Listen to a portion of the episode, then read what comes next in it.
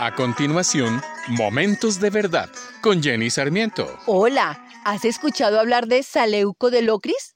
Fue uno de los primeros legisladores griegos del siglo VII a.C. y se caracterizó por su justicia, honradez y honestidad. En una ocasión, él dictaminó que el adulterio debía ser castigado severamente, arrancándole los dos ojos a los adúlteros.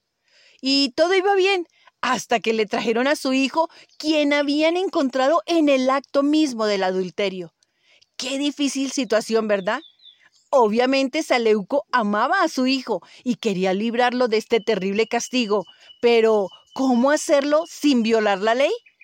Como gobernador fácilmente podía haber anulado esta ley, pero al hacerlo perdería toda credibilidad y a partir de ese momento nadie respetaría las leyes porque no habría nadie que las hiciera cumplir. Después de analizarlo, hizo lo siguiente. Ordenó que le arrancaran un ojo a su hijo y el otro ojo se lo arrancaran a él.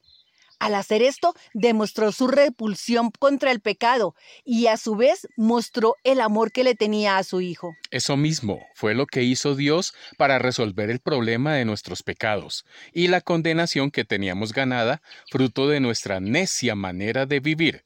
Por esa razón, envió a su propio Hijo a morir por nuestros pecados. Al hacer esto, Dios mostró su justicia porque hizo cumplir su palabra y también mostró su gracia, perdonándonos la vida y restaurando la relación que se había roto entre Dios y el hombre.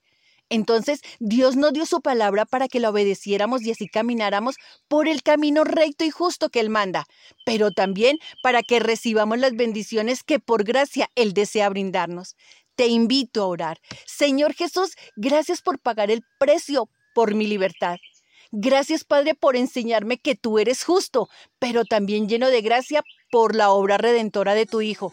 Deseo obrar tu perfecta voluntad. Ayúdame, Señor. Oro en el nombre de Jesús. Amén. Acabas de escuchar Momentos de Verdad, una palabra de vida para tu espíritu.